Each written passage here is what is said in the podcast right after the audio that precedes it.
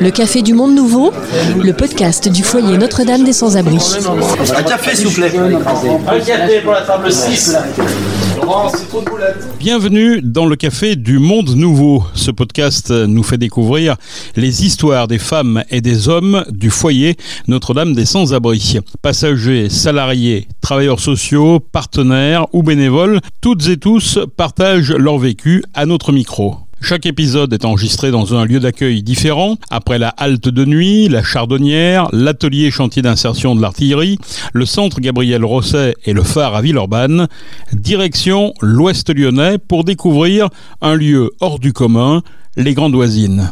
Je m'appelle Gérald Bouchon, je suis journaliste, ma collègue s'appelle Brigitte Nakadjian. Retrouvez ce podcast sur votre plateforme préférée, sur le site du foyer, sur la radio Lyon Demain, lyondemain.fr.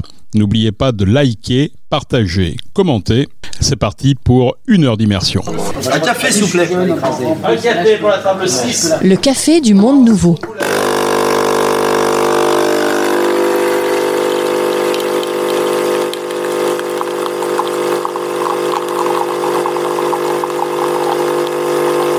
Nouvel euh, épisode euh, du Café du Monde Nouveau. Bonjour Brigitte. Bonjour Gérald. Alors aujourd'hui, on s'est transporté un petit peu à l'extérieur de Lyon. On est du côté de Francheville. À Francheville, il y avait un hôpital qui s'appelait. L'hôpital Charial spécialisé en gériatrie. Et cet hôpital Charial a fermé ses portes il y a déjà quelques années. Et euh, cet hôpital, avant, euh, je dirais, de, de renaître de ses cendres avec un nouveau projet urbain, euh, eh bien, il y a une occupation transitoire qui s'y est installée avec donc une opération qui s'appelle les Grandes Voisines. Alors Brigitte, euh, ici, on est au cœur vraiment de, de ce lieu. C'est des hectares de, de terrain, c'est des, des- pas mal de bâtiments. 7 hectares de terrain avec énormément d'espace vert, ce qui est quand même un, un grand luxe euh, en région lyonnaise. Euh, on est accueilli dans cette maison par euh, Damien Deschamps qui va nous présenter à la fois la structure, euh, l'idée fondamentale, peut-être un petit peu l'histoire de la naissance des grandes voisines. Bonjour Damien. Bonjour, du coup je suis Damien Deschamps, je suis euh, responsable d'un service d'hébergement d'urgence pour le foyer Notre-Dame des Sans-Abri qui s'appelle l'Interlude et je suis également euh, actuellement coordinateur euh, du tiers-lieu pour les activités du foyer. Le site des Grandes Voisines c'est un tiers-lieu social et solidaire qui est un site d'occupation euh, temporaire qui est mis à disposition par la préfecture et les hospices civils de Lyon avec une première convention d'occupation de trois années qui va arriver euh, à son terme en août 2023 et on espère reconduire pour une, euh, une convention de trois années supplémentaires. Il y a trois acteurs hein, qui sont associés dans ce, dans ce projet. Donc les trois acteurs du projet, c'est euh, le foyer Notre-Dame des Sans-Abri, c'est la Fondation de l'Armée du Salut et Plateau Urbain qui s'occupent euh, de la mise à disposition des espaces euh, vacants de bureaux et de stockage. Pourquoi il fallait trois acteurs? Il fallait trois acteurs, je pense, pour la dimension du site. Euh, on a deux associations qui sont un petit peu en miroir dans leurs activités, qui font de l'hébergement et qui font de l'insertion par l'activité économique. Et puis euh, Plateau Urbain qui est un spécialiste de l'occupation temporaire et qui euh, maîtrise euh, ce genre de projet. Qu'est-ce qu'on voit là autour de nous là? Il y a beaucoup d'espaces verts, mais il y a aussi des bâtiments, des anciens bâtiments de l'hôpital. Est-ce qu'on peut faire une petite présentation générale de- du lieu? Alors du coup le site il est sur 7 hectares et il est euh, composé d'un bâtiment principal avec euh, trois bâtiments A, B, C euh, qui peuvent aller jusqu'à 4 étages. Et puis ensuite on a un ancien EHPAD aussi qui est sur le site qui est euh, occupé aujourd'hui par un service d'hébergement. On a un bloc euh, immobilier au fond euh, qui est, ce sont des appartements en insertion pour des personnes hébergées. On a aussi l'ancienne maison du directeur qui est occupée aujourd'hui par le pôle santé solidaire. Et on a un terrain de foot qui nous permet de faire des activités sportives également. Et l'idée, c'est de, hum, c'est un lieu de mixité. Et dans cette mixité, il y a notamment un hôtel. Alors, ce n'est pas un hôtel social, hein, c'est un hôtel qu'on peut, peut réserver une chambre en étant euh, de passage à Lyon. Eh ben oui, la Fondation de l'Armée du Salut euh, porte euh, une entreprise d'insertion euh, en hôtellerie, notamment voilà l'hôtel Le Grand Barnum, qui ouvre ses portes avec 27 chambres et qui va pouvoir accueillir les personnes de l'extérieur, qu'elles soient professionnelles de passage ou touristes ayant envie de passer une journée sur les grandes voisines. Avec une large place laissée à l'art, hein, notamment dans les couloirs, c'est assez, phénoménal. On y reviendra, bien sûr, avec la personne qui, gère le, le Grand Barnum. Un autre lieu qui est un peu atypique, c'est cette chapelle qui a été désacralisée et qui est devenue une salle de, spectacle ou qui va devenir en tout cas une salle de spectacle. C'est vrai que dans les activités transverses qui sont sur le site, on a une, une grosse dominante sur la programmation culturelle et artistique avec une vocation d'action culturelle pour les personnes du site, mais également et surtout pour les personnes du territoire pour qu'il y ait un vrai bénéfice euh, des deux côtés et qu'il y ait un brassage euh, de rencontres, de et euh, de partage autour de ces temps conviviaux. donc il y a une salle de spectacle qui s'installe dans l'ancienne chapelle avec justement la mise à disposition d'un mobilier rénové lors du congrès des, HLM. on a eu un don pour des estrades et donc ça permet d'habiller la pièce. Voilà, c'est que du matériel récupéré. C'était le projet Azimut qui était un tiers-lieu social et solidaire lors du congrès qui nous a été redonné à la fin. Donc voilà, ça permet aussi de donner vie à cette salle de spectacle. Euh, le poste aussi de programmatrice culturelle euh, porté par Olivia Dufoux qui euh, du coup permet d'avoir une vraie vision en tout cas sur euh, le monde de la culture sur le site. La rentrée culturelle prochaine est prévue pour quand? En fait, la programmation culturelle, elle a débuté depuis euh, l'été dernier euh, avec une programmation estivale. Comme on n'avait pas l'autorisation pour accueillir en intérieur, on a fait des événements en extérieur et on continue doucement à faire ce qu'on a le droit de faire et on espère pouvoir rapidement proposer euh, des spectacles en intérieur. En quoi ce site il est particulier par rapport aux autres sites du, foyer. C'est quoi C'est ce brassage qui est... Ah, ce site il est particulier parce que d'abord c'est une mixité euh, encore une fois d'activités, une mixité de rencontres, c'est une gestion à trois, c'est euh, une dimension hors norme, beaucoup de singularités qui font que ce projet il innove et, et on espère toujours aller un peu plus loin en fait en étant à plusieurs, en étant nombreux pour faire des projets qu'on n'aurait peut-être pas pu porter sur un centre d'hébergement ordinaire ou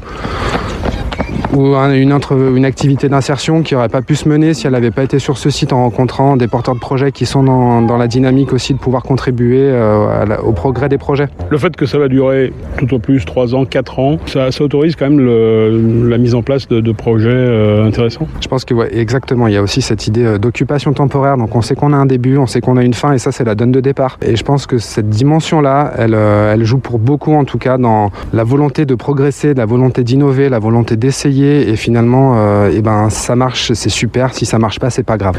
Damien, il a, il a fallu beaucoup d'acteurs hein, pour se créer ce, projet des, des, grandes voisines, donc les trois acteurs principaux, hein, l'Armée du Salut, le Foyer des sans-abri et Plateau Urbain.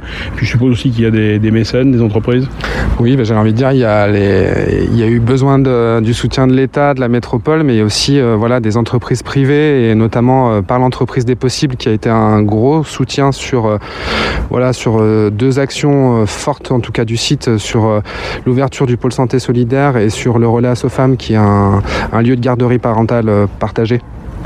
Donc c'est vrai que s'ils n'avaient pas été là, on n'aurait peut-être pas pu actionner des projets rapidement et que leur soutien euh, aujourd'hui est nécessaire pour continuer à développer des activités transversales et pouvoir euh, aller plus loin dans, dans les projets proposés. Merci Damien. On va continuer donc notre visite avec Brigitte et on va aller voir euh, les différents services, les différents lieux et tous les, toutes les personnes qui animent ce site des Grandes Voisines ici à Francheville. On y va?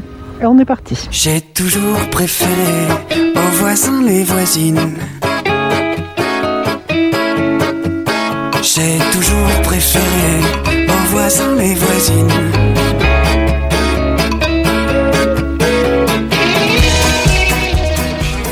Damien, on arrive ici au deuxième étage du bâtiment A. Euh, qu'est-ce qui se passe au deuxième étage du bâtiment A? Eh ben, on arrive sur le service euh, l'interlude porté par le foyer Notre-Dame des Sans-Abri. C'est un, des services que j'accompagne. Du coup, on est sur un établissement euh, qui accueille des personnes isolées, 105 places pour des personnes majeures. Et donc euh, voilà, avec une équipe de 7 euh, salariés qui sont soit euh, travailleurs sociaux, soit référents vie quotidienne, vie collective, et qui, et qui œuvrent au quotidien dans leur mission d'accompagnement administratif, global et dans les actes de la vie quotidienne pour les personnes en perte d'autonomie. Concrètement, donc c'est quoi? C'est des chambres, des appartements? C'est ça. Chaque personne, en fait, ou chaque ménage, parce que ça peut être des hommes ou des femmes isolées, mais ça peut aussi être des couples, des fratries, parents et enfants majeurs, sont hébergés dans des chambres propres à chaque Enfin, du coup, ils ont un espace intime et privé et avec dedans euh, lit, frigo, euh, table et chaises et euh, un point d'eau avec toilettes et lavabo. Donc là, on n'est pas dans de l'accueil d'urgence, on a de l'accueil permanent. Là, on est sur de l'hébergement d'urgence. Ils sont là jusqu'à ce qu'ils aient mieux. Donc leur place, elle est assurée. Il y a la pérennité et la conditionnalité de l'accueil. En fait, là, ils sont sur euh, de l'hébergement d'urgence. Donc c'est-à-dire qu'on est avec des personnes qui ont un- des droits incomplets ou qui n'ont pas de droit au séjour et qui sont en attente euh, voilà, d'une régularisation. Le but, c'est de leur faire permettre d'obtenir des droits pour être accompagnés dans, dans leur démarche administrative, mais aussi sur le plan du soin et sur l'accès au logement pour plus tard. Donc c'est vrai que dès qu'ils accèdent à des droits au séjour, nous, on les réoriente sur euh, un parcours d'insertion avec euh, de l'accès à l'emploi et de l'accès au logement. Là, on est vraiment sur le déblocage des situations. euh, On est le premier, euh, ce que je dis, on est le premier pas et le dernier pas avant la rue. Euh, là, c'est de l'accueil euh, inconditionnel euh, pour des personnes qui n'ont pas de ressources, qui n'ont pas de papier et qui sont avec des problématiques euh, bloquées. En visite alors? Ouais, en visite. Et ben du coup, ici on est sur euh, un des étages, donc le, service il a trois étages et euh, chaque, euh, chaque étage est composé donc des chambres privées et d'espaces collectifs avec des salons, des cuisines collectives et des coins cabines de douche qui sont mutualisés que les personnes peuvent utiliser toute la journée. Les salons sont aménagés avec euh, un espace télé, avec des canapés, avec euh, des coins de table pour que les gens puissent jouer, puissent se retrouver, se rencontrer. Ensuite, on a les, espaces cuisine où chaque personne en fait a un casier individuel pour pouvoir euh, stocker son épicerie et, son matériel de cuisine. Et ensuite, ils peuvent utiliser, quand bon leur semble, les espaces pour, se faire à manger, pour partager un repas. Ils ont la possibilité et non l'obligation. Et là, on est dans la cuisine. Voilà, on est dans une cuisine avec euh, chaque, chaque cuisine collective est aménagée de la même façon sur toutes les unités de vie du site. On est sur 8 unités de vie, on est sur 16, euh, 16 cuisines. Et à chaque fois, il y a 5 plaques de cuisson, il y a un four, il y a des micro-ondes, bouilloire, cafetière. Euh, le tout euh, matériel euh, pro et semi-pro pour que justement ça puisse tenir dans la durée et qu'il puisse euh, être utilisé facilement. Ils ont une obligation de quitter leur chambre dans la journée. Comment ça se passe? Non, en fait, ils ont accès à leur chambre toute la journée. euh, ils y accèdent avec un badge. C'est leur espace. Euh, ils ont aussi une boîte aux lettres qui leur permet de recevoir euh, le courrier. Ils sont domiciliés ici. Chaque jour de semaine, en fait, il y a une équipe euh, d'hébergement des différents services qui, qui redistribuent le courrier sur tous les services. Et donc, on leur remet dans leur boîte aux lettres parce que pour nous, c'est important qu'ils se sentent chez eux et qu'ils puissent ouvrir leur courrier. Et de manière notamment accompagnée aussi, euh, souvent avec les travailleurs sociaux parce que euh, ils ont besoin d'aide à la lecture, d'aide à la compréhension et euh, de pas rater le coche sur des démarches à faire. Donc voilà, ils, sont, ils ont accès à leur chambre, ils peuvent recevoir de la visite entre 10h et 20h pour ce service en tout cas. Donc ils peuvent recevoir de la visite toute la journée de l'extérieur. Ça permet à certains résidents de recevoir leurs petits-enfants, de recevoir leurs enfants, parfois qui sont hébergés dehors euh, et qui n'ont pas d'accès à une place euh, d'hébergement et donc euh, de pouvoir les accueillir aussi dans des conditions dignes, de pouvoir leur donner, leur, faire à manger et, des fois aussi de pouvoir garder justement les petits enfants pendant que les parents ben, partent travailler. C'est aussi toute cette vie un petit peu de service qui, prend forme. Après, on essaye de, faire attention justement à ce que ça n'envahisse pas de service, à ce que les personnes qui sont plutôt isolées et que ça peut envahir ne se sentent pas non plus mises de côté. Avez remarqué que les parties cuisine euh, communes comme celle-ci euh, favorisent l'échange entre résidents ou pas Où chacun vient manger dans son coin puis rentre dans sa chambre? Alors il y a ceux, il y a- enfin il y, a il y a un petit peu de tout. il y a ceux qui vont justement euh, avoir envie de se faire à manger à des horaires où la cuisine elle est libre et euh, du coup ils vont ils vont se faire à manger et voilà ils vont retourner euh, ils vont retourner dans leur espace, euh, dans leur chambre. Et puis il y a ceux euh, et ça dépend des étages et des cuisines qui vont beaucoup plus investir, notamment voilà là ici on a sur cet étage on a une cuisine où en fonction de l'heure que ce soit en fin de matinée ou en fin de journée, euh, voilà, on a plutôt des, des dames euh, et des couples qui vont venir euh, préparer à manger, qui vont se poser, boire le café, discuter. Il y a une des, des vraies vies d'étage et de voisinage. Tous les deux mois, on organise un conseil d'étage sur chaque étage avec les référents de vie quotidienne, vie collective. Et justement, ça permet de parler des problématiques euh, collectives et, euh, que peuvent rencontrer euh, les passagers. Et, euh, et en, en tout cas, ce qui ressort en ce moment, c'est qu'il y a peu de problèmes. C'est qu'on a quand même euh, résolu beaucoup de, conflits, de voisinage, de problématiques de collectivité et qu'ils sont dans une vie agréable. En tout cas, c'est ce qui ressort en ce moment. C'est très satisfaisant parce que quand les gens sont bien, et ben, euh, du coup, nous aussi, on est bien. Et puis, on a, on a de la disponibilité et du temps pour faire d'autres choses, pour aller porter des projets un petit peu plus loin, pour travailler la participation des résidents sur d'autres euh, d'autres projets, sur l'investissement autour du site et des activités transversales, que ce soit sur l'atelier partagé, leur permettre permettre peut-être de monter un atelier vélo entre eux, d'aménager une salle d'activité en salle couture qui puisse avoir, euh, qui puisse la gérer en autonomie. C'est toujours voilà de pouvoir aller un peu plus loin. Donc cette tranquillité du quotidien et du collectif, elle permet d'avancer. Brigitte, dans les couloirs, là, au deuxième étage, on rencontre euh, Mohamed, euh, qui est un petit peu l'artiste du coin. Bonjour Mohamed. Bonjour. Vous êtes résident, vous, ici hein? Oui, oui, je suis, ça fait presque un an, quelques mois ici. Oui, Vous connaissez tous les murs, tous les recoins Oui, bon, oui. Même euh, avant, j'étais à l'association de Petits Frères des Pauvres. Je fais plusieurs euh, tableaux, depuis même la gravure sur l'aluminium. Et maintenant, chaque jeudi ici, il y a un atelier en bas. Maintenant, j'ai commencé à faire euh, la sculpture au bois. Mais vous faites et vous apprenez? Oui, je fais la sculpture. J'ai commencé à faire parce que j'ai l'habitude de je gravir l'aluminium. Et là, vous en avez pour toute la semaine, là? Tous les jours de la semaine, vous allez peindre? Oui, mais euh, quand je me sens bien, ma tête, je dessine. Quand je ne sens pas bien, ben, je touche pas le pinceau. C'est important de nous impliquer dans la vie de, la maison ici? Ici, avant, avant que je sorte de prison, trouve, euh, je, me trouve dans la rue. Euh, j'ai ma belle-sœur qui habite à Bron. Elle m'a aidé. Elle m'a aidé plusieurs fois. Et euh, le jour que je sors de prison, je change ma vie.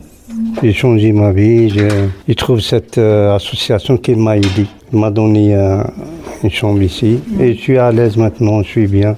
Et votre belle-sœur, du coup, elle peut venir vous voir Oui, chaque fois, oui. Oui, oui j'y contacte toujours. Vous avez toujours le lien avec elle Toujours, même les enfants, même. Mm. Oui. Et j'ai mon petit frère aussi. Comment vous appréciez ici l'ambiance dans l'établissement?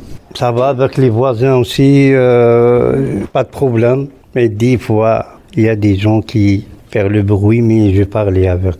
Et les repas, vous les prenez, vous les prenez tout seul ou avec chaque, chaque, lundi Chaque lundi. Euh, un repas ensemble Non, non, non, non. Je prends l'aide le, alimentaire. Je prends des légumes, des fruits. vous mangez dans votre chambre ou là? Non, je, je préparais la, cuisine. Je préparais moi-même. je cuisine. J'ai mangé à ma chambre. Et c'est comme ça. Moi, j'aime le calme.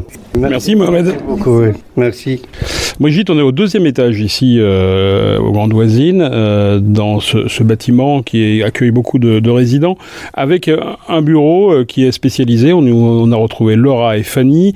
Euh, explique-nous qui sont Laura et Fanny. Alors Laura et Fanny ont un diplôme d'éducatrice spécialisée, donc elles vont nous raconter justement euh, les personnes dont elles s'occupent, mais en plus elles ont le titre de référente sociale. Et je crois que le mieux c'est de leur poser la question pour savoir ce qu'on entend par référence sociale. Allez, on commence par Fanny. Euh, nous, en tant que référente sociale, on a, on suit 21 personnes sur le, bah, du coup sur le versant social. On va être là pour les accompagner sur l'accès aux droits, donc que ce soit les droits au séjour, les droits sociaux, donc ça va être euh, la constitution d'un dossier MDPH pour les personnes euh, dont elles ont dont elles en auront le besoin. On accompagne euh, les gens vers vers la santé, parce qu'on a souvent des personnes qui sont éloignées de la santé soit éloignées, soit avec beaucoup de suivi médicaux, avec toute la question de la coordination des soins. Donc on va beaucoup intervenir sur ce plan-là. Là, ça sera plus sur le, côté administratif, mais on, a aussi, pour moi, on a aussi beaucoup d'accompagnement au quotidien sur la gestion de l'attente. On accompagne des personnes qui sont en attente de droit au séjour, de droit au travail. Et du coup, on va être là, nous, pour euh, bah, les accompagner dans cette attente. Euh, aussi euh, avec la question de comment on s'inscrit dans une chambre, dans un quotidien. la question de la, socialité, la sociabilité aussi avec les autres. Comment on s'intègre aussi avec des cours de français, du bénévolat. Voilà, il me semble que j'ai dit un peu, j'ai synthétisé, mais peut-être que Laura pourrait rajouter des choses si j'ai oublié. Ça me semble très complet. euh, oui, c'est ça, c'est vraiment un accompagnement dans la, globalité, euh, en fonction des besoins de, des personnes. Et euh, donc, ouais, vraiment, ce qui, fait la différence sur ce service, c'est qu'on accompagne des personnes majeures et toutes déboutées du droit d'asile, donc qui ont fait des, des, des demandes d'asile qui ont été refusées.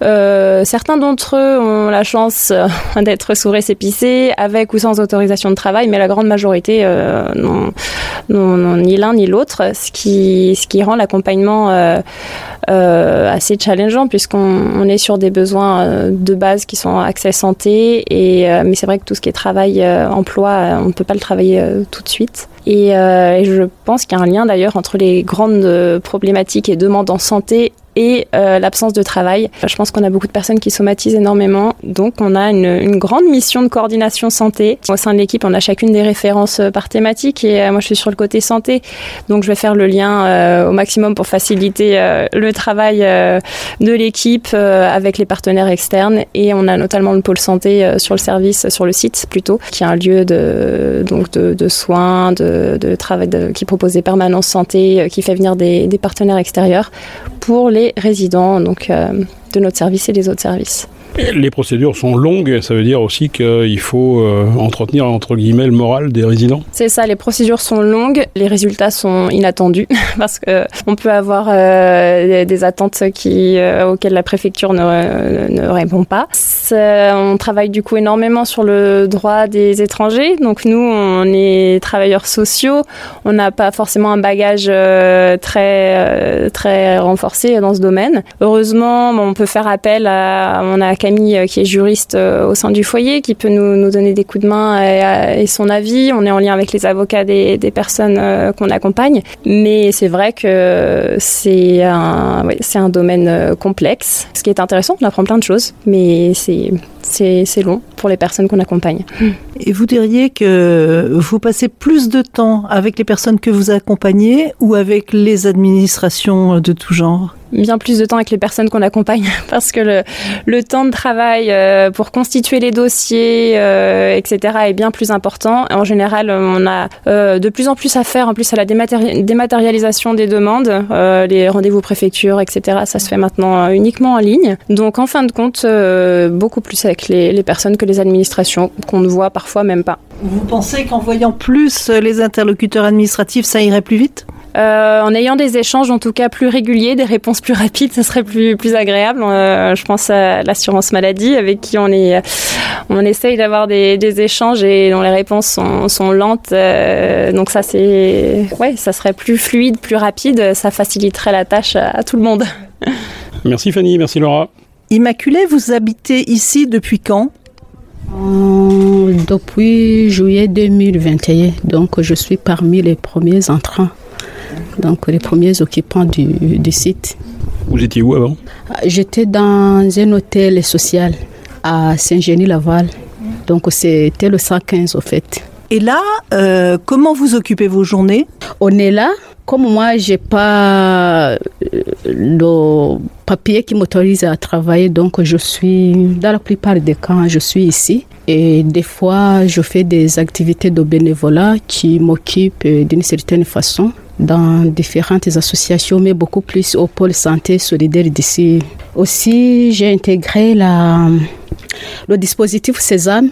Donc euh, là-bas, c'est l'adaptation à la vie active. Donc c'est un dispositif qui permet aux gens qui ne travaillent pas à pouvoir s'adapter, s'insérer dans le milieu professionnel tout en attendant qu'un jour ils auront donc euh, la possibilité d'entrer dans ce monde. Donc c'est un dispositif au fait qui nous permet de nous adapter dans ce monde professionnel, pouvoir donc apprendre les règles donc les règles de, l'activité professionnelle. Donc ça nous permet d'avoir un peu un soutien social être avec les autres. Donc en tout cas, on est soutenu du point de vue social et moral, mais aussi on donne un petit montant qui nous permet de nous procurer certaines choses en besoin. Avec le pôle santé solidaire, c'est la mission qu'on dit au fait usagers partenaires. Donc, euh, la santé solidaire, donc il est là, c'est un tiers lié solidaire pour la santé, c'est pour le parcours des soins, la coordination des soins, où on fait la prévention, la promotion, accès aux soins, donc tout ce qui relève de la santé. Mais ici, au niveau d'ici, donc on accueille les gens, les résidents on fait l'accueil, on fait l'écoute, on fait. Il y a d'ailleurs des consultations, il y a une infirmière qui est là tout le temps, il y a les médecins qui passent, il y a un médecin en, permanence chaque mardi, les médecins bénévoles qui, qui passent chaque lundi, mais aussi il y a les autres acteurs qui font, par exemple, la lutte contre les addictions, la lutte contre le VIH, la contraception. Donc tous ces acteurs-là sont donc en partenariat avec le pôle santé et ils sont programmés de tel point qu'ils viennent sur un calendrier qui est connu et les gens donc sont invités, sont motivés, sont mobilisés. Moi, je suis là donc dans la mission que j'ai dit patient partenaire. Donc nous, nous sommes là. Donc je, ne suis pas seule, nous sommes à trois pour le moment. Donc je suis avec d'autres résidents qui sont ici et on cherche à pouvoir élargir, à pouvoir en avoir à cinq. Et nous, nous faisons donc ce que je dirais donc nous sommes là pour représenter les résidents. Et des fois, il y a des réunions qui nous font rencontrer donc les acteurs et on discute sur euh, des problèmes. Donc nous, nous sommes là pour représenter les, résidents. Donc avec nos expériences que nous avons eues, nous les partageons aux acteurs et, et aussi à partir de nos expériences, ça leur permet donc de pouvoir euh, acter dans le cadre de pouvoir mieux accompagner, mieux accompagner mieux aider les résidents. Vous êtes en quelque sorte une passerelle entre les résidents et le pôle santé? C'est à peu près ça, mais nous, au fait, on est là pour que, donc, régulièrement, nous puissions transmettre ce que ressentent nos résidents. Donc, si, par exemple, il y a le problème de, de non-accès aux soins, parce que, par exemple, les gens n'ont pas les papiers, n'ont pas la carte vitale, donc, on sait que, quel est le problème qui est là. Mais comme on sait que le pôle santé, par, par exemple, il y a la passe qui passe, qui viennent au pôle santé. Donc là, on peut faire le relais, donc dire aux résidents ici que tel jour, donc tel jour, il y aura la passe qui va passer. Donc c'est mieux que vous puissiez vous présenter là-bas. Si vous ne parvenez pas à vous faire soigner, bon, avec la CSS, avec l'AME, mais quand même, la passe est là et on peut vous prendre le rendez-vous. Voilà. Merci, Maculé. Merci aussi.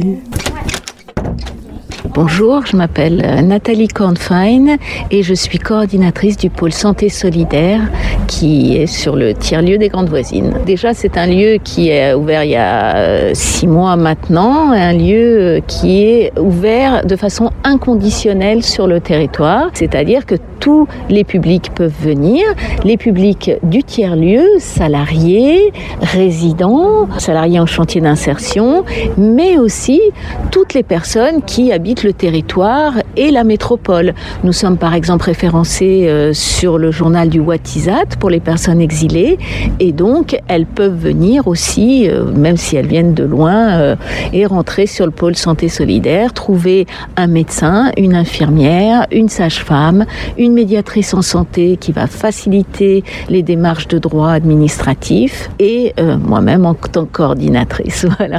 Alors l'accueil n'est pas tout à fait le même si c'est, je dirais, un public en difficulté par rapport à si c'est un voisin. L'accueil, il se veut cordial et bienveillant pour tous et toutes. C'est l'accompagnement qui ne va pas forcément être le même. Des personnes qui viennent chercher un médecin traitant qui ont pris rendez-vous sur Doctolib, il y a une orientation directe vers le médecin euh, auquel la personne a pris rendez-vous. D'autres personnes un peu plus éloignées qui viennent sans rendez-vous, on va se poser la question où en sont-elles de leurs droits? Est-ce qu'on peut leur proposer aussi euh, de la promotion de la santé euh, avec leurs problématiques de santé qui sont parfois très très complexes ou un accompagnement pour une, une, orientation vers d'autres rendez-vous si besoin, voire un accompagnement physique. Voilà, ce que n'aurait peut-être pas besoin une personne qui a pris rendez-vous sur Doctolib. Vous avez des, des médecins qui sont bénévoles, hein, c'est ça qui interviennent Alors, nous avons un médecin salarié du dispensaire général de Lyon et six médecins bénévoles qui interviennent également. Et des partenariats avec les pharmacies? Nous avons un partenariat avec une pharmacie pour les personnes euh, qui ne pourraient pas euh, régler leur, euh, leur traitement et euh, nous avons des partenariats institutionnels et associatifs pour la promotion de la santé et l'accompagnement en santé. L'important, c'est de les faire rentrer dans un parcours de soins, c'est ça, pour ceux qui en ont besoin? L'important, c'est qu'ils puissent poursuivre ou rentrer dans un parcours de soins, qu'il n'y ait pas de rupture et euh, faciliter les démarches, oui, effectivement. Qu'est-ce que viennent demander essentiellement les gens qui frappent à votre porte C'est très variable. Euh, ça peut être euh, une demande sur une maladie qu'on leur a annoncée et qu'ils ne connaissaient pas. Ça peut être euh, une entrée par, bah, par la douleur. ils ont mal et ils veulent être pris en charge. Ou ça peut être parce que c'est un lieu de soins et que même se pose la question qu'est-ce que nous, nous allons pouvoir trouver dans ce lieu de soins? Le Café du Monde Nouveau, le podcast du foyer Notre-Dame des Sans-Abri. Un café, s'il vous plaît. Un café pour la table 6. Brigitte, euh, on est ici avec euh, Charlotte et euh, Stella. Explique-nous un petit peu qui sont ces deux personnes qu'on a rencontrées ici. Charlotte nous a quand même réexpliqué qu'elle était une des premières à être entrée dans la place puisqu'elle a participé à la création, à la transformation du lieu qui était un ancien hôpital, je crois qu'il faut le rappeler. et donc elle était dans les fondations de la nouvelle version de ce qui est devenu les grandes voisines. Oui, tout à fait. Donc moi je suis sur un poste de responsable de service du service La Courte Échelle. Euh, Stella est une de nos résidentes. Et par ailleurs, euh, l'année dernière, j'avais la coordination générale du site pour le foyer Notre-Dame des Sans-Abri. C'est un site où on, s'articule avec euh, deux autres associations ou organismes, l'Armée du Salut et Plateau Urbain. Et pour toute la gestion quotidienne de ce lieu-là, on a une mission de coordination qui tourne sur les trois chefs de service foyer Notre-Dame des Sans-Abri. Et donc actuellement, j'ai repris mon poste de responsable. La courte échelle, ça veut dire quoi ici? Alors ce nom vient de toute une réflexion qu'il y a eu avec les salariés avant l'ouverture. Donc ce qu'on voulait véhiculer, c'était de dire que ce lieu-là, il fallait à la fois que ce soit un espace de pour se ressourcer pour les personnes qui arrivent avec un parcours des fois de rue, d'exil un petit peu éprouvant, mais qu'en même temps on avait envie d'être euh, juste là pour euh, permettre aux personnes d'accéder à la marche d'après et pas forcément on n'est pas euh, une aide pour tous les aspects de la vie. La plupart des personnes ont beaucoup de ressources en elles et sont complètement capables d'arriver à atteindre l'échelon d'au-dessus. C'était juste de mettre la petite impulsion et c'était vraiment de notre manière d'imaginer le service. Alors justement, c'était là qui habite là et qui êtes dans le service de la courte échelle, racontez-nous euh, en deux mots euh, d'où vous venez, pourquoi vous êtes là et comment vous envisagez l'avenir. Je suis arrivée ici en 2019 en France, euh, venant de l'Italie. Je suis venue avec mon fils Mathias et après j'ai conçu mon, mon, fils Owen Joseph. Et après, comme j'avais demandé l'asile en 2019, que j'ai eu la réponse en 2022, le 23 novembre 2022 par la CNDA, qui m'ont accordé la protection d'asile.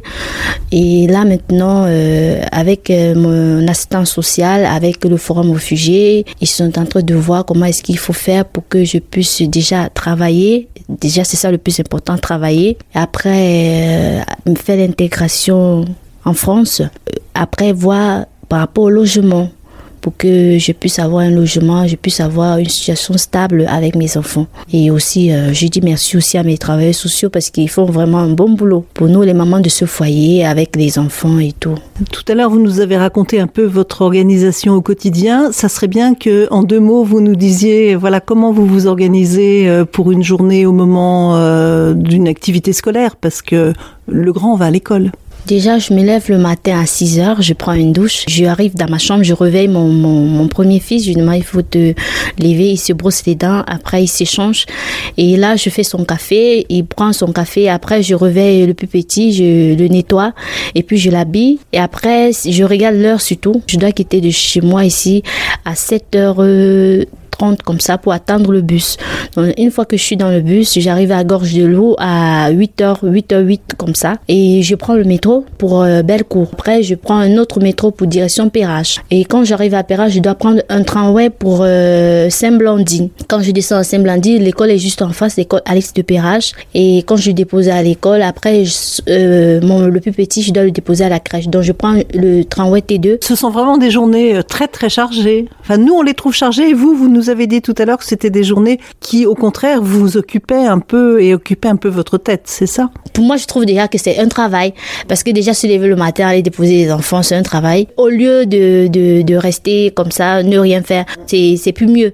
Comme ça, ça te, ça te rend actif parce que demain, si tu as un travail, ça te permettra de, de ne pas dormir, ça te permettra de travailler parce que tu as déjà l'habitude d'être actif pour le faire. Déjà, tes enfants te rendent actif. On a l'impression que ce lieu des grandes voisines vous rend heureuse Ouais, ouais, je suis très heureuse. C'est parce que déjà, on vit ici comme une famille. On se partage tout, on se dit tout. Et si on a à manger, on partage avec les uns et les autres. Si l'autre n'en a pas, on vient toquer. Tu as ça, j'ai ça. Si un enfant, il a peut-être, il s'est fait mal au pied, on vient, on regarde. Si peut-être j'ai le bicepti, je, je le partage avec cet enfant-là. Ici, tant que nous sommes ici, on est une famille. On n'a pas de différencier que toi, tu es comme ça, tu es comme ça, non. Et juste pour illustrer un petit peu, euh, c'est en effet une grande famille et euh, Stella, elle a, elle a, quand même participé à mettre au monde un enfant qui d'une euh, d'une femme qui il y a quelques mois, donc c'est quand même assez notable. Où elles étaient plusieurs où les ambulances n'arrivaient pas, et du coup elles ont été plusieurs à accompagner cette venue au monde. Je trouve ça assez symbolique comme euh, moment. Le bébé est né ici? Je lui ai dit tu peux cogner le mur de ma de mon de ma porte parce que mon mur et son mur, si elle cogne fort, je vais entendre. Donc du coup elle a cogné, je suis venue trouver, je lui ai demandé est-ce que tu as appelé les ambulances, elle m'a dit non, j'ai pas appelé. Donc quand les ambulanciers sont arrivés, ils m'ont demandé ça s'est passé comment les contractions et tout. J'ai expliqué que voilà, pour euh, les contractions, je vois que les contractions sont déjà accélérées parce que et on lui a demandé de, de 1 à 10, tu, tu peux, tu peux, tu ressens la douleur combien de fois? Elle me dit, je ressens la douleur. directement, ils ont pris un truc, ils ont commencé à regarder, ils ont vu que vraiment elle était en travail. On était trois et avec euh, une autre, une de mes amies aussi qui s'appelle Elvige. Donc du coup, elle était, elle était là, elle assistait, mais moi, j'étais plus avec euh, la dame parce qu'il fallait que je la reconforte, il fallait que je lui dise non, ça va aller. Et c'est quand les pompiers ils ont dit, bon, maintenant, il faut que tu pousses quand tu sens les contractions. Et je lui ai dit, si tu pousses pas quand tu sens les contractions, tu vas te déchirer.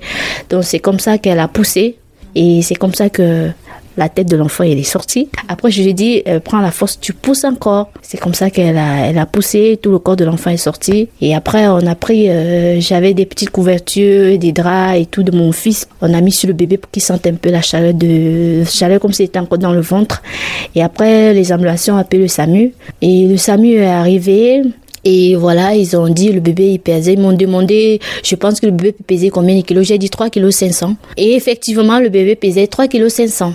C'était un accouchement vraiment merveilleux et le bébé il va bien. Charlotte, comme sur euh, l'ensemble des, sites du, foyer Notre-Dame des Sans-Abri, il y a beaucoup de, bénévoles et la part du, travail du, bénévole est importante aussi ici Oui, tout à fait. Euh, nous, à l'échelle du service, on a cinq personnes qui sont bénévoles et qui euh, viennent faire de l'aide aux devoirs pour les enfants, soit de, en groupe, soit on a même une personne, c'est un ancien ingénieur qui fait vraiment un cours particulier avec une jeune lycéenne qui est très brillante, mais qui se retrouve un petit peu en difficulté sur des matières euh, plutôt scientifique et du coup ça fait un, plutôt un tandem. Donc euh, on, voilà, on a ces cinq bénévoles et après on a beaucoup d'activités sur ce, site.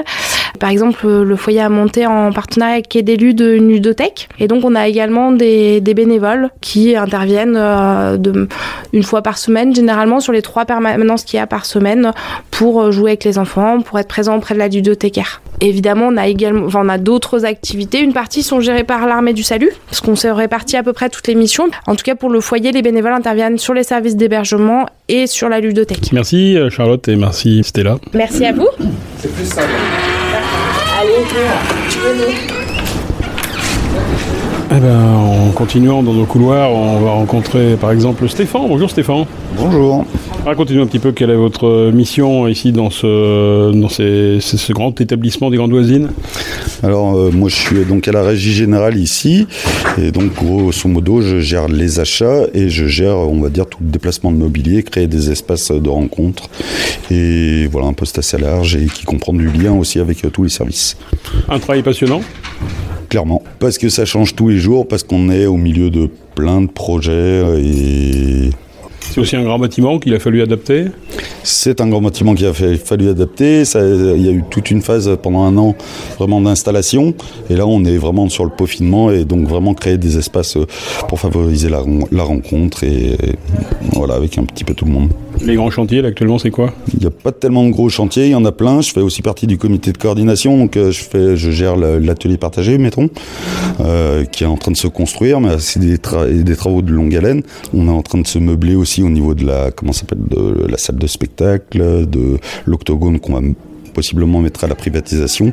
C'est intéressant cette idée de mettre, euh, d'ouvrir à la mutualisation une salle de spectacle. Si une association euh, de craponnes qui a envie de louer, enfin qui a besoin de louer un lieu, elle peut passer par vous, chez vous. Pour la salle de spectacle, c'est pas encore défini comme ça, mais clairement les porteurs de projets qui veulent organiser un, un spectacle en, en, en, termes de programmation, je crois qu'on peut pas prendre en charge toute la, la totalité, donc on va s'ouvrir à d'autres événements euh, de l'extérieur. Tout à fait. C'est bien l'intégration des, des, grandes voisines dans tout le, le domaine local et régional, on va dire. Clairement, on est vraiment là-dessus sur euh, vraiment un ancrage très local et voilà, un peu moins métropolitain, mais clairement sur le local. Et ça, c'est une de vos missions aussi. Je suis impliqué là-dessus, effectivement, oui. Après, il y a Olivia qui travaille vraiment à la programmation en tant que telle. Vous, c'est l'organisation pratique pour que ça tourne, quoi.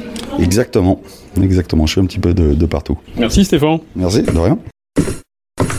Et après Stéphane, euh, Brigitte, on, on rencontre euh, Nathalie, qui est en quelque sorte euh, le binôme de Stéphane. Et qui nous apprend qu'elle est ici euh, la gouvernante des lieux. Alors qu'est-ce que c'est que gouvernante ici? Euh, C'est très vaste. J'assure un peu de logistique. Je gère euh, les entrées, les sorties du bâtiment A et du bâtiment B des résidents, euh, l'état des lieux des chambres, euh, qu'ils aient leur kit d'entrée. Euh. Et je gère aussi deux appartements de visite.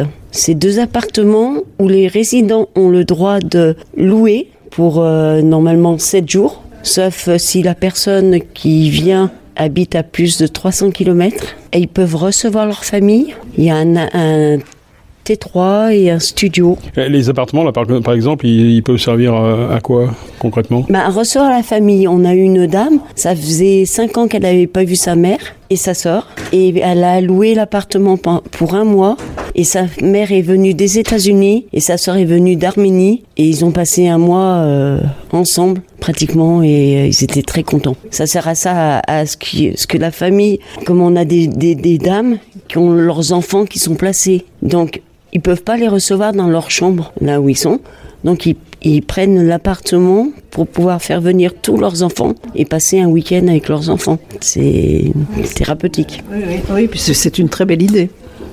Ça rend les gens heureux, c'est essentiel. Et je fais partie du comité de participation, qui est un comité où les résidents ont, par exemple, envie de faire une fête. Ben, J'essaye de voir qui est tout, avec l'atelier de couture. Et on a décoré le lieu et on a fait une petite boum pour les enfants. Grâce à la maintenance, on, a, on leur demande une chose, ils le font assez rapidement. Vous parlez d'enfants, euh, il y en a beaucoup d'enfants ici? Il y en a 150 à 160, je crois. Qui sont à l'école ici? Alors, euh, ils sont un peu disséminés un peu euh, de partout. Ils sont à Craponne, Francheville, euh, Tasserin et des moments un peu plus loin. Ok, merci Nathalie. Vous allez faire quoi là maintenant? Euh, Maintenant, euh, je vais finir de gérer l'appartement que j'étais en train de faire. Là. Ok, merci. Bonne journée. Dans les dédales euh, du sous-sol ici euh, des Grandes Voisines, on retrouve Christophe. Bonjour Christophe. Bonjour. Racontez-nous un petit peu quelle est votre fonction ici. Alors moi je suis responsable technique pour la maintenance pour le, le, le site des Grandes Voisines. Euh, ma mission c'est de faire en sorte que le bâtiment soit le, le mieux entretenu et le plus conservé possible, euh, avec les différents problèmes qu'on peut rencontrer. Et je suis aussi encadrant technique pour des personnes en insertion professionnelle au service maintenance. Au quotidien ça veut dire quoi? Et Ça peut être des demandes d'intervention pour euh, des problèmes techniques, des problèmes logistiques, des problèmes euh, entre autres. Vous avez une équipe pour ça? Oui, on a une équipe qui est composée de... On est deux encadrants techniques et puis on est euh, au total en 8 salariés en insertion professionnelle dans le service maintenance pour qu'on puisse traiter toutes les demandes et former les gens qui doivent repartir sur, des, sur, le, sur les droits communs. J'imagine que l'hôpital ayant été fermé euh, pendant quelques années, il y, avait, il y a dû y avoir énormément de travaux, de mise à niveau. Est-ce que c'est vous qui vous en êtes occupé? Alors les travaux de remise à niveau pour l'ouverture du site, c'était non, c'était fait par des entreprises en majorité pour les mises aux normes et les mises en conformité. Et après pour l'entretien courant, la, la, on va dire le second entreve et petite maintenance, mmh. c'est nous qu'on a été sollicité pour faire l'ensemble du site. On gère tout ce qui est problème de chauffage, eau, électricité, qui est où comment dire où nous on a le niveau pour y accéder. Mmh. Au-delà de notre niveau, on fait appel à des partenaires, des entreprises pour qu'ils puissent intervenir si au besoin quoi. Parlez-nous de, de, votre équipe alors. Bah, moi j'ai une équipe qui est constituée de, de, donc de personnes en insertion professionnelle qui ont des parcours de vie très atypiques, euh, qui sont pas forcément pas du tout dans le métier ou pas forcément dans le métier, ou il y en a d'autres qui connaissent un petit peu le métier. Et notre rôle à nous, c'est un peu de leur, euh, c'est de leur expliquer, de les former dans la maintenance des bâtiments, quel que soit le métier, pour qu'ils puissent sortir de chez nous avec un, enfin, un bilan positif et qu'ils puissent insérer s'ils ont envie de continuer dans la maintenance euh, avec des entreprises et partenaires euh, dans lesquels ils pourraient travailler normalement comme nous, quoi. Ça veut dire que quand ils vous quittent, ils partent avec une sorte de certificat comme quoi ils ont travaillé avec vous pendant X mois ou années et qui leur sert à retrouver plus facilement quelque chose ou pas? Alors ils repartent pas forcément avec un certificat écrit, mais en tout cas nous on fait en sorte que sur leur CV, sur leur lettre de motivation, qu'on montre qu'il y a un passage chez nous et que et on appuie dans leur sens pour qu'ils puissent se réinsérer plus facilement dans, dans la vie quotidienne. Vous avez des bons exemples dans ce sens-là?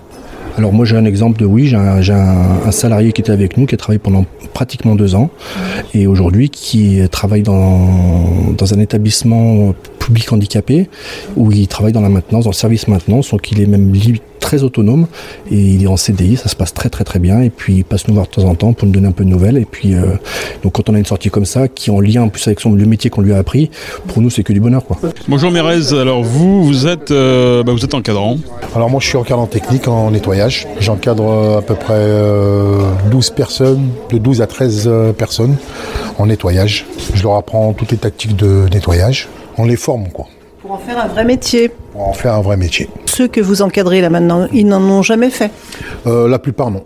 C'est un métier où euh, voilà quoi, c'est on ne demande pas beaucoup de diplômes quoi. Sortir des poubelles, faire un, un sol, il n'y a rien de spectaculaire. Mais c'est des métiers qu'il en faut. C'est humain, c'est euh, voilà. Oui, et c'est vous, et c'est vous qui les aidez à valoriser ce qu'ils font. C'est hyper dur de travailler dans des bureaux avec des personnes. C'est des personnes qui sont, ils n'ont pas le contact. Alors déjà, ça c'est un- c'est une étape à apprendre déjà. Le contact humain, le voilà. Et en fait, c'est des personnes, en fait, quand ils arrivent, c'est, ils se sentent pas euh, reconnus sur ton nettoyage. Mais après, euh, ils prennent de l'assurance et voilà quoi. Et c'est votre fonction justement de les aider à prendre de l'assurance. Je les suis dans, dans tout quoi. C'est-à-dire que vous êtes toujours avec eux quand ils travaillent Et ils travaillent de quelle heure à quelle heure De 7h à midi. En fait, je, leur- je leur parle des métiers qu'ils ont besoin, quoi, en fait. La plupart, ils ont des enfants, donc euh, il faut connaître les horaires. Le nettoyage, ça se fait le soir. Le nettoyage de banque, les mains, et voilà, quoi.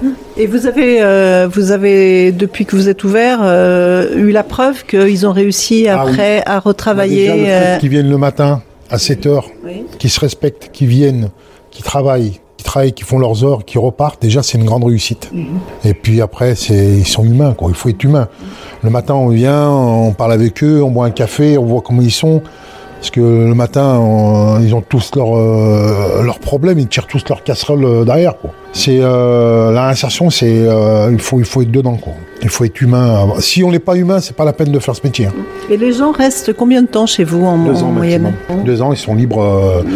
Nous, on fait tout pour leur trouver dans un, un- un nouveau métier. ou un... En fait, nous, on les suit dans le nettoyage, mais après, ils peuvent basculer sur autre chose. hein. Après, il y en a qui viennent un mois, deux mois, et puis on leur trouve, euh, ils trouvent une, une branche et ils partent. hein. Un stage. C'est euh, satisfaisant. ah oui, en fait, nous, euh, en fait, nous, ils viennent chez nous. Et en, en fait, ils se découvrent eux, le boulot. Il y en a qui viennent faire du nettoyage. Ils disent, ouais, on veut faire du nettoyage, mais au bout d'un mois, ça leur plaît plus. C'est pas leur truc, quoi. Et en fait, ils arrivent à faire par un boulanger, pâtissier. euh, et, et nous, on leur trouve des formations. On les aide, quoi. En fait, on, leur, on les aide jusqu'à la fin, quoi. Moi, moi, je trouve que c'est une grande réussite.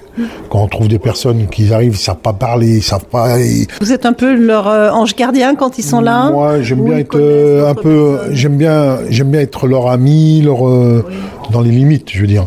Il faut qu'ils ont confiance en vous pour qu'ils se dévoilent. quoi.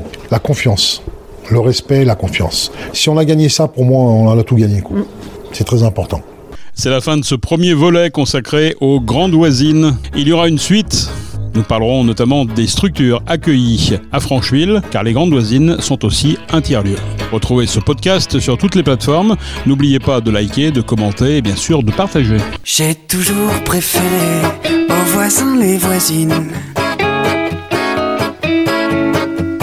J'ai toujours préféré aux voisins les voisines.